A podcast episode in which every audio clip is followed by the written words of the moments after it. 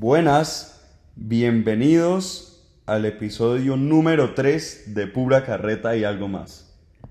Hoy traemos un tema chéverísimo. En verdad es que cada vez que grabamos los temas son muy bacanos. Entonces hoy los vamos a sorprender con un tema muy chévere. Bueno, yo creo que la mayoría de ustedes se dieron cuenta que pusimos eh, como un espacio para que nos hagan preguntas en Instagram. Y la idea realmente era hacer un episodio de un QA, como para interactuar con ustedes. Lo que pasa es que ustedes son unos putas, ustedes mandaron unas preguntas demasiado buenas y nos tocó hacer un episodio de una pregunta en especial. Realmente son dos preguntas que vamos a resolver, eh, o tal vez un poquito de tres, pero sí, las preguntas que mandaron de verdad muy bacanas. Gracias por participar. Bueno, mami, ¿de qué vamos a hablar hoy? La pregunta que vamos a responder hoy es ¿cómo hacemos para tener tan buena relación? Bueno, me encantó esa pregunta. Está, en verdad está una chimba. Pero bueno, yo creo que lo primero que hay que hacer es descomponer la pregunta. Y empezaría tratando de responder qué es una buena relación. ¿Para ti qué es una buena relación, mami? Para mí una buena relación es aquella en la que el respeto está siempre presente, donde las personas que intervienen en esa relación lo hacen como iguales. No, no hay uno superior a otro, eh, sino que en la relación están de igual a igual, independientemente de si es una relación de madre-hijo o una relación eh, afectiva eh, o sentimental o de jerárquica, aún en una relación con una persona que está, digamos, por encima que uno laboralmente, por ejemplo, durante la relación es importante que se sienta la igualdad. Lo otro para una buena relación es que la otra persona se sienta en un lugar seguro. Pero no, pero no es para una buena relación. Simplemente es, o sea, estas son las cosas de una buena relación.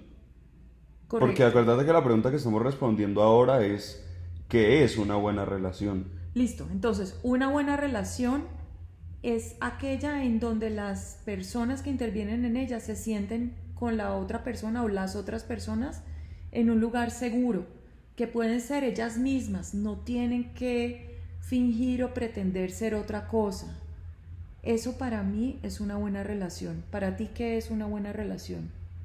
Pues mira, yo creo que lo principal que yo veo que tiene que tener una buena relación es que sea sin filtro y que uno sea uno mismo, así como lo dijiste. La verdad me parece que empezando por allí es, o sea, que esa es como la característica principal de una buena relación, que vos no tengas que aparentar ser otra persona, que sabes que puedes ser tú mismo y que no te van, o sea, que si te juzgan es con de manera constructiva y que tampoco te van a tratar de cambiar, simplemente son no sé, es, es, eso ser uno mismo y ser respetado por ser uno mismo me parece que es lo principal para una buena relación. Sabes que acabas de decir una cosa súper importante y es que en una buena relación uno acepta al otro como es. no trata de cambiarlo o mejorarlo o, uy, a mí me encantaría que Natán fuera, no sé, cualquier cosa distinta, pero es que ese no es, ese no es Natán. Eso es cierto. Entonces, para esta buena relación es aceptarse como, aceptar al otro como es. Bueno, me gustó, me gustó mucho eso que dijiste, mami. Bueno, otra cosa que yo digo que tiene que tener, bueno, esto más o menos ya lo dije en lo anterior, pero pues básicamente es como el apoyo y el respaldo que se dan entre las personas que hacen parte de esa relación, me parece que es lo que crea también que sea una buena relación y la honestidad. Quiero contar una historia muy chistosa que me pasó el viernes de esta semana. La verdad al principio como que me dio un poquito de rabia pero luego solamente como que me cagué de la risa ya porque realmente es un poco chistosa. Estaba en la casa de un amigo, estábamos, había una gente allá, y una de las personas que estaba allá dice, ay, es que es, este man es recriticón. Y me critica todo, me criticó la trenza y no sé qué. Y el man estaba allí. Y luego esa misma niña dice, uy, pero Natán también es re grosero. Te critica todo y te lo dice re feo. Y yo como, a, a ver, eso no es así. Yo no soy grosero. Solamente que digo las cosas sin filtro Solamente que hay una gente en particular que tiene como un retraso mental y no es capaz de entender mi sarcasmo. Entonces, seguramente por eso piensan que, ay, que sí que no tan es re grosero que porque te dice las cosas así, pero se lo estoy diciendo como es y sin filtro. A mí no me parece grosero, a mí me parecería más grosero que, que te lo escondan o te lo ocultan o te lo traten de, como que te vayan a tratar de decir algo y te lo metan ahí escondidito por el lado, no. A mí me parece mucho mejor decirlo de frente y ya. Bueno, de pronto la persona se sintió, o sea, estaba de pronto susceptible, de pronto eh, se le hirió su ego eh, con algo que habrás dicho que, que, fue honesto, pero... Pero es que, es que en ese caso hipotético tienes razón, pero es que no fue así. Fue simplemente que no entendió mi sarcasmo.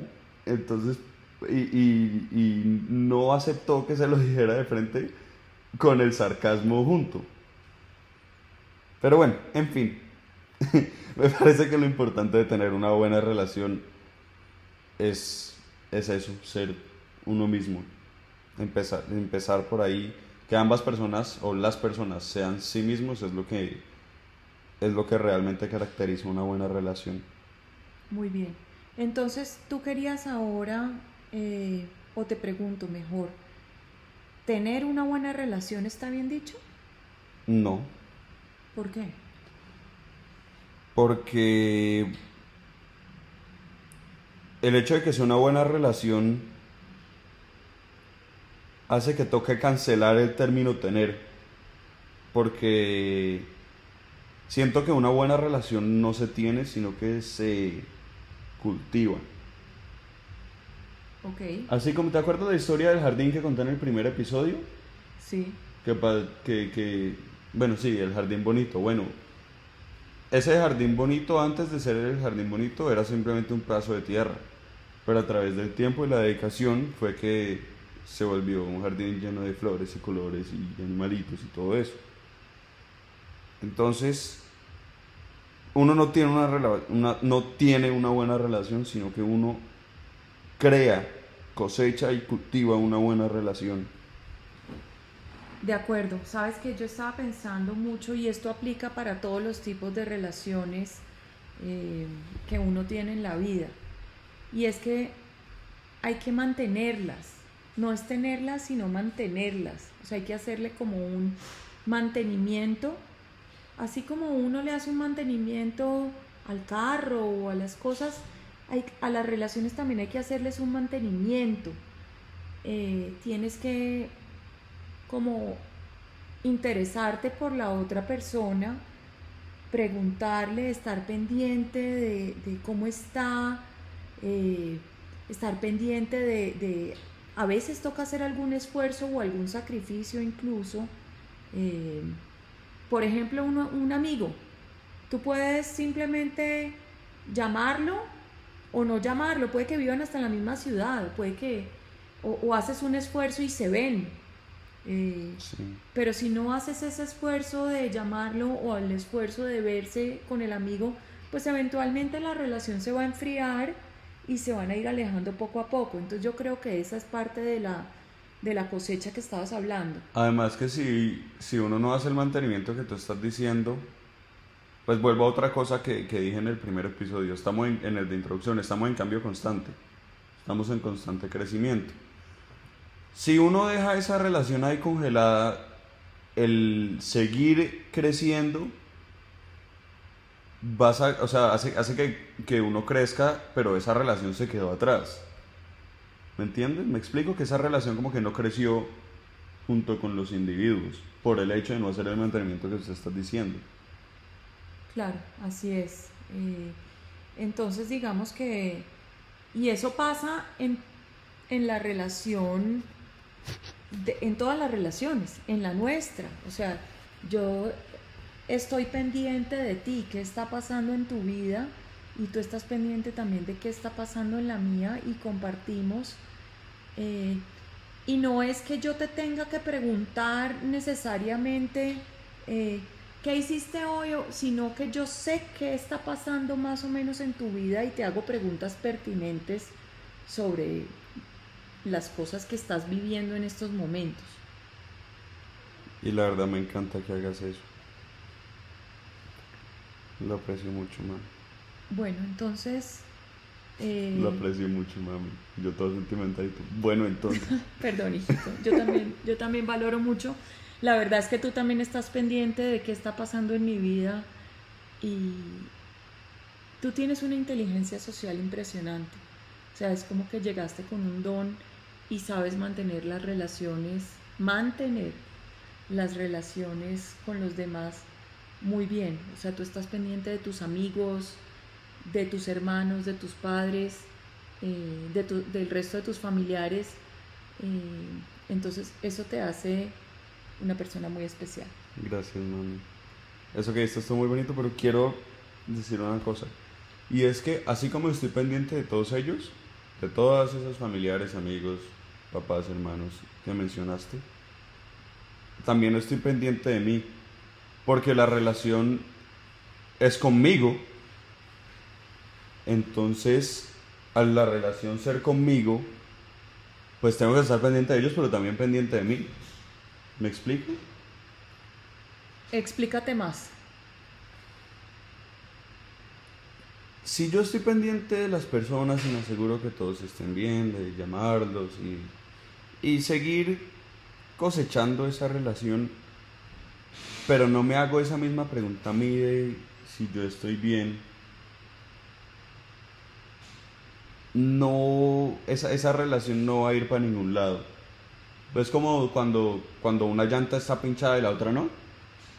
Que el carro, en, imagínense en el carro, tienen una llanta adelante, tienen una llanta pinchada y, y el resto no. El carro los va a tirar para un lado porque es una de las llantas está pinchada en vez de andar recto, de ir para adelante. Lo mismo pasa con las relaciones. Si uno de los dos no está bien, es como tener una llanta pinchada que impide que te vayas para adelante. Esta puta puerta sí que suena. Bueno. Sí, no, pero no, no pasa nada. Tenemos un poco de ruido de fondo. Eh, estamos en Calima, no se los dijimos, pero...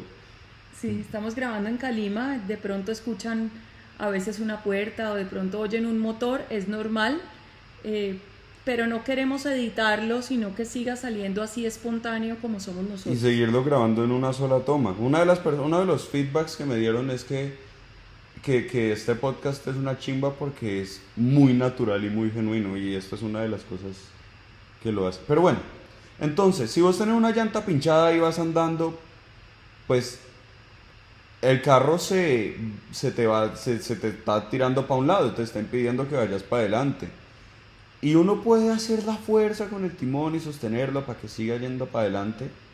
Y puede funcionar. Pero al fin y al cabo genera daños. ¿Qué daños en la metáfora del carro? Pues que se gasta eh, el, que puedes dañar el rin o que eh, dañas la alineación o, bueno, no sé. ¿Sí me pues fue una analogía extraña, pero me parece que en eso o sea que hay que estar pendiente de los demás, pero que también hay que estar pendiente de uno. Estoy de acuerdo. Fíjate que mm, yo he leído un poco sobre el tema y es que, mm, pues, para poder tener una relación con los demás, pues es importante la relación con uno mismo primero. Y uno tampoco puede dedicarse a estar pendiente de los demás y olvidarse de uno. Yo conozco mucha gente que se dedica a los demás y se olvida de sí mismos y es que en el momento en que uno como que se da cuenta que se olvidó de uno mismo, le provoca mandar al carajo a los demás. Eso es cierto. pues como para retomar y poder recogerse uno mismo, volver a nivelarse y ya poder volver a tomar a los demás. Cambio, si uno se mantiene en equilibrio, pues la balanza está equilibrada y funcionan mejor las relaciones. Sí, eso es verdad. Eh, bueno, pues yo la verdad siento que hay una cosa más que es muy importante y es la confianza. Porque cuando tú me das confianza a mí, mami, me estás dando una responsabilidad y yo sé que yo tengo que cumplir con esa responsabilidad si quiero seguir manteniendo y cultivando esa relación tan bonita que tenemos. Pero la confianza a mí me parece que es difícil, es difícil, muy difícil de lograr tener una buena confianza y se demora, pero es posible. Y cuando recién se está empezando una relación y no hay confianza, una de las dos personas tiene que dar un paso para adelante y confiar en el otro.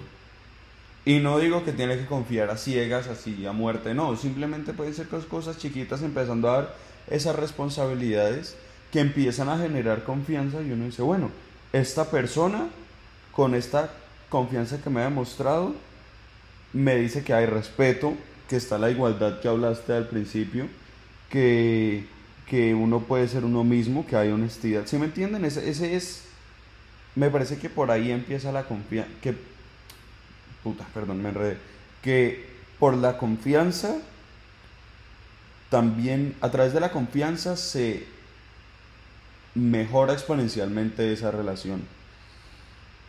Claro, yo me imagino una relación donde no hay confianza de un lado al menos, pues eso es como una silla coja, ¿no? Sí.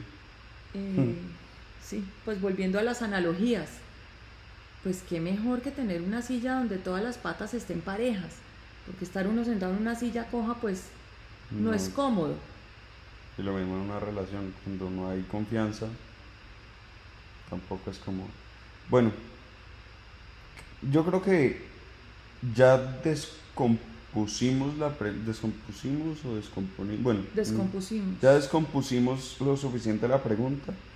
Entonces contestémosla sobre nosotros, porque la pregunta es cómo hacemos. Entonces, ¿cómo hacemos para cosechar una relación tan buena? Bueno, yo lo primero que diría es que las relaciones no son planas. Es decir, así como dijimos en alguno de los episodios anteriores, lo único constante es el cambio. Entonces las personas estamos cambiando y las relaciones también.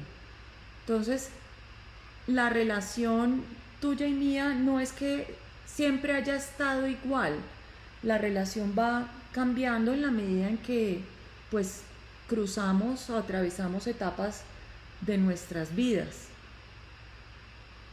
Ha habido momentos en que la relación no ha sido tan fluida. Cuando entraste a la adolescencia, pues no fue como lo es ahora. Pero yo sabía que eso iba a pasar. Yo sabía, pues, y te acepté como eras y acepté tu proceso.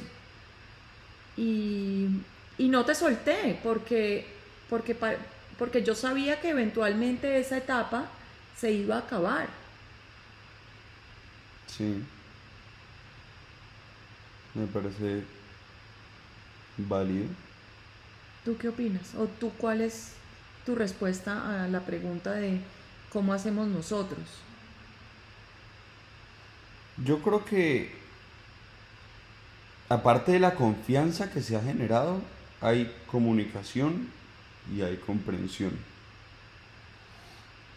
Y así como lo dices tú, uno, pues es que uno está en cambio constante, uno, las personas cambian, el tiempo pasa, uno a veces toma malas decisiones, pero si hay comunicación, comprensión y confianza, y es una relación en donde hay eh, honestidad, respeto, etcétera, etcétera, todas estas cosas que hemos dicho como 15 veces, pues se, van a, se, va, se va a aceptar esas malas decisiones y se va a seguir creciendo juntos en, en, durante la relación y pues por más de que haya cambios y todo, bueno, esto ya está súper repetitivo, No, pero hay algo que no hemos dicho y es, nosotros como familia adoptamos una política que puede, que nos ha funcionado a nosotros y es, nosotros les hemos comunicado a nuestros hijos todo lo que va pasando. No hay, sean cosas em, profundas o cosas eh, pues sin mayor importancia, qué sé yo, si no, por ejemplo el cambio de colegio. Cuando les cambiamos el colegio no es que nosotros, eh, papá y mamá, llegamos con la decisión tomada de que se van a cambiar de colegio. Eso fue conversado desde el principio con, pues contigo y con tu hermano, porque Melissa sí arrancó en el, en el colegio que está desde, desde el principio. Pero les, les comunicamos que eso iba a pasar y los fuimos preparando para el cambio. Eh, pues cuando iban naciendo tus hermanos también, en el momento en que, en que ya se podía contar, también te lo contamos y sabías que venía un hermano o una hermana en camino y sabías que eso iba a implicar cambios y no hubo sorpresas. Estabas preparado. Yo me acuerdo que cuando yo todavía era un prepuber, ustedes me dijeron, cuando vos entres a la adolescencia, probablemente vayas a sentir en múltiples ocasiones diferentes o que no nos querés o que no te queremos. Y me dijeron que eso iba a pasar pero que tenía que asegurarme de que, o sea, tenía como que saber que eso no es así, que ustedes sí me quieren. Y realmente yo nunca sentí que no los quise y nunca sentí que no me querían. Y siento que la razón por la cual eso pasó es porque cultivamos una buena relación. Cultivamos una relación y a través del tiempo fue evolucionando a una increíble relación contigo y con mi papá y con mis hermanos y pasamos por muchas etapas muy diferentes con los altibajos y todo, pero por esa razón de que empezamos a cultivar esa relación desde mucho tiempo, es que nunca sentí que, que, que, que los odiaba o que ustedes me odiaban. Quiero, a ver, vamos a aprovechar para contestar una de las preguntas que nos hicieron esta fue muy divertida. Fue, fue, de hecho fue la primera que llegó y yo la vi y se lo juro que me estaba orinando de la risa. O sea, tenía ganas, estaba en mi cuarto. Se lo juro que hubiera podido perfectamente bajarme los pantalones, sacarme el pipí y orinar por la ventana de la risa. Ay. Porque fue muy chistoso. Muy literal. Ay, bueno.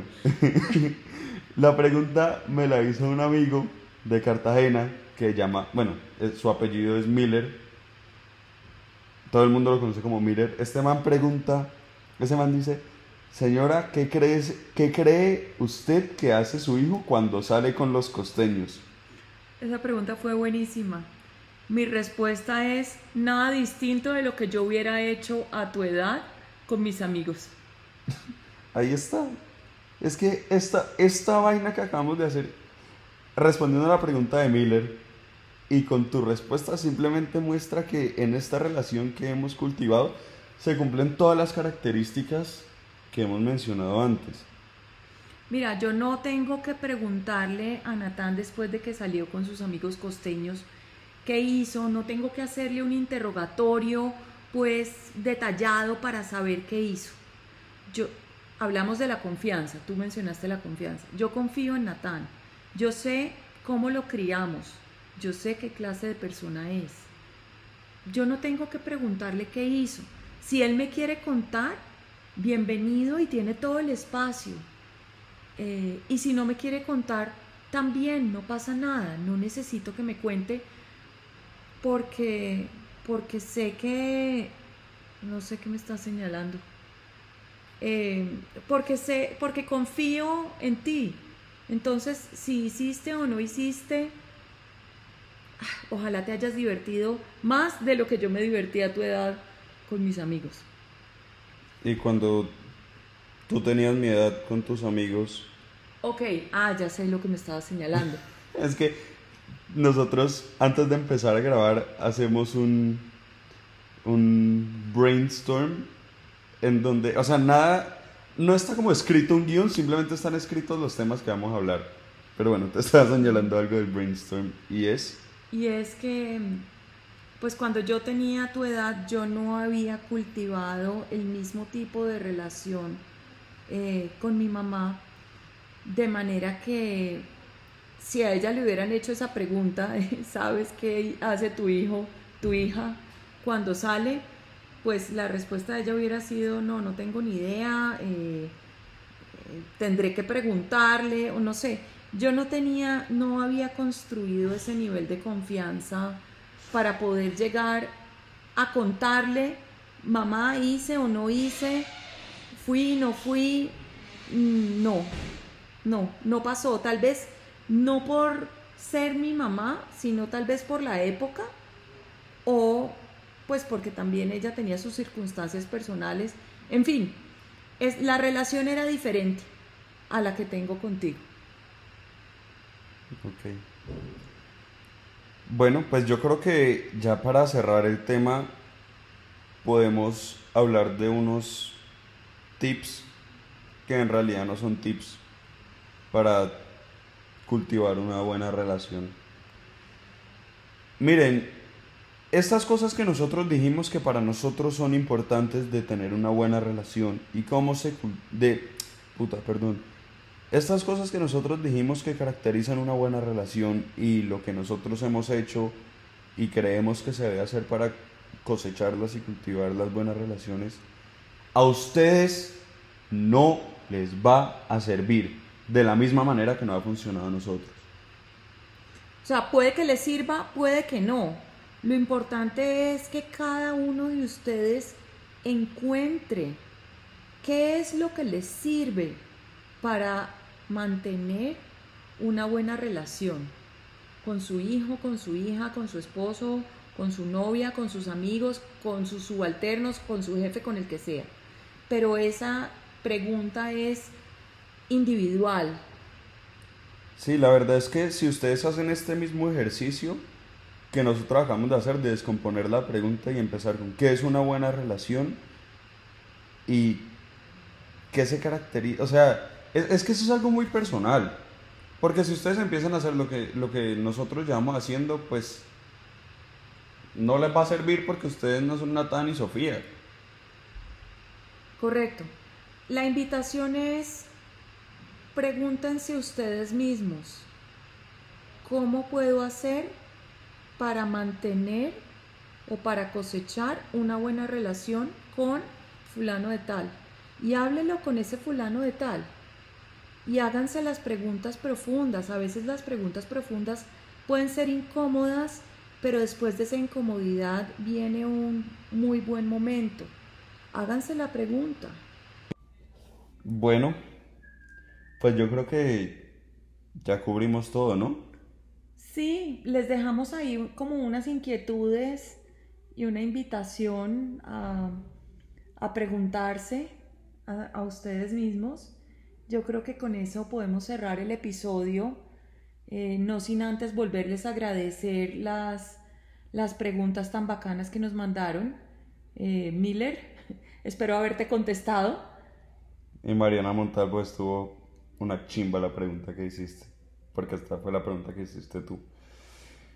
Ah, gracias. tenemos otras preguntas muy bacanas, pero estas dos pues nos dieron como como en el momento que estamos viviendo, o sea, llegaron como muy de forma muy oportuna. Si quieren seguirnos mandando preguntas, bienvenidos, bienvenido todos los comentarios, las preguntas, las inquietudes, lo que quieran. Eh, queremos que esto sea también un poco más interactivo. Si quieren participar más, aquí los estaremos escuchando, leyendo, etc. Una cosa que quiero mencionar es que en verdad yo agradezco mucho que ustedes estén usando su tiempo para escuchar estos podcasts de nosotros. Porque realmente estas son conversaciones de mi mamá y yo de temas pues eh, profundos o no profundos, pero que ustedes inviertan su tiempo en escuchar lo que nosotros decimos realmente me satisface mucho y hubo una persona en especial que me dijo que ha logrado mejorar su relación con su mamá con nuestro podcast porque lo escuchan juntas. Se lo juro que para mí eso fue como, o sea, fue como el momento más eufórico de mi vida, fue una felicidad absoluta el yo escuchar eso. Wow, yo te digo, no me habías contado, pero espectacular. O sea, eso es lo que queremos, con que a alguien les, le logremos sembrar una semillita, con eso nos damos por bien servidos. O sea, aparte de pasarla bacanísimo tú y yo, qué mejor que ayudarle a otra persona. Me parece espectacular. Gracias. Gracias. En verdad, los amamos. Son, o sea, yo, yo la verdad nunca entendí por qué los artistas dicen como si amo a mis fans, no sé qué, pero realmente ustedes son una audiencia del putas. Son lo máximo todos, en verdad. Gracias. Gracias, gracias. Gracias. Nos vemos en 15 días. Chao.